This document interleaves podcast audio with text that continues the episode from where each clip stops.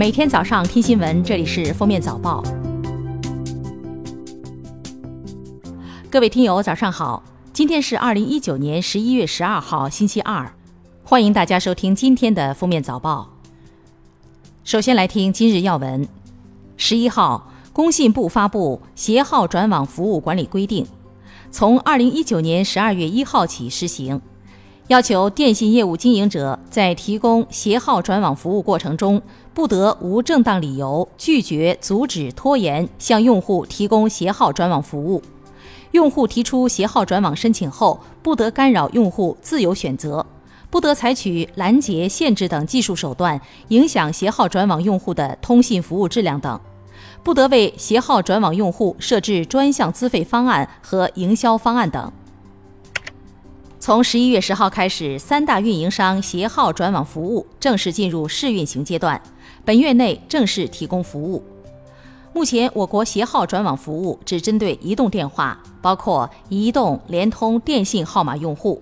卫星、移动通信转售、物联网应用号码，例如网号为幺三四九、幺七四、幺七零、幺七幺、幺六二等，暂不支持。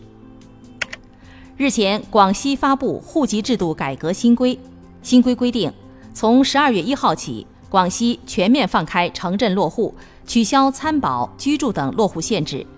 统计发现，三十一省份均已出台户籍制度改革相关意见，多省份均定下了农业转移人口落户城镇的目标，二零二零年将集体交卷。据中央气象台消息，十一号起，一股强冷空气自西向东影响我国大部地区。此次冷空气过程影响范围广，降温幅度大，风力强，为十月以来最强。从今天开始到十四号，冷空气将继续东移南下，影响中东部地区，平均气温将下降六到十度，东北地区局地降温幅度超过十二度。过程最低气温将出现在十四日到十五日早晨，气温零度线位于秦岭至华北南部一带。民航局十一号回应桂林航空事件时表示，桂林航空女乘客进入飞机驾驶舱事件，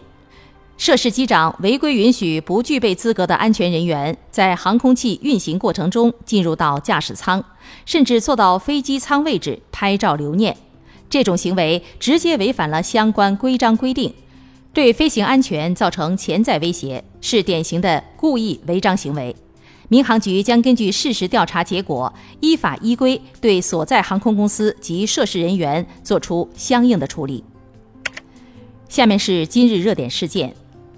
十一号上午，浙大女生被害案二审在浙江省高级人民法院进行不公开开庭审理。下午十四点三十分公开宣判，判决结果为驳回上诉，维持原判。对被告人熊志成以故意杀人罪判处死刑，剥夺政治权利终身；以强制猥亵罪判处有期徒刑五年，两罪并罚，决定执行死刑，剥夺政治权利终身。双十一期间，各种商家广告短信连环轰炸。很多短信写了回复字母 T 可退订，但是不少用户回复之后，短信并未停止。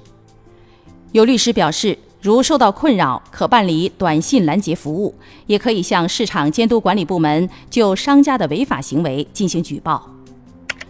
十一月十号，北京海淀法院透露，电影《烈火英雄》因涉嫌抄袭被起诉，影片出品发行方博纳影业等八家公司成为被告。十一号，博纳影业集团对此回应，公司尚未收到法院的任何通知。电影《烈火英雄》是根据真实英雄事迹改编，剧本改编自鲍尔吉原野二零一三年三月出版的报告文学《最深的水是泪水》，并于二零一六年获得作者的电影改编与摄制权授权。根据证监会发审委公告，京沪高铁首发十一月十四号上会，如果顺利通过，京沪高铁有望刷新 IPO 最快过会记录。近日，主打生鲜和速达的三大生鲜配送平台问题被曝光，老批次的菜优鲜麦、每日优鲜果蔬变色才下架，一小时送达的蔬菜仓库滞留超一周，死掉的鱼虾无人清理，且还能作为冰鲜出售。顾客需要宰杀，河马先生就卖死的给消费者。二零一九短道速滑世界杯加拿大蒙特利尔站于北京时间十一号结束全部争夺。女子三千米接力决赛中，范可新、屈春雨、臧义泽和张雨桐四人代表中国队出战，并最终以四分零九秒一八四的成绩再夺一金，继世界杯首战盐湖城站后蝉联冠军。此外，韩雨桐在女子一千米决赛中封后。中国短道队本站比赛最终以三金一银两铜圆满收官。最后来听国际要闻。为保证国家的稳定和安全，当地时间十一月十号，玻利维亚总统莫拉莱斯宣布辞去总统一职。在十月二十号的选举中，莫拉莱斯获得百分之四十七点零七的选票，领先反对派候选人梅萨十点五六个百分点，成功连任。但反对派拒绝接受这一结果，认为存在舞弊嫌疑，两个阵营的支持者爆发严重冲突。美洲国家组织十号公布初步报告称，建议玻利维亚废除大选结果，并在新的选举机构监督下重新举行大选。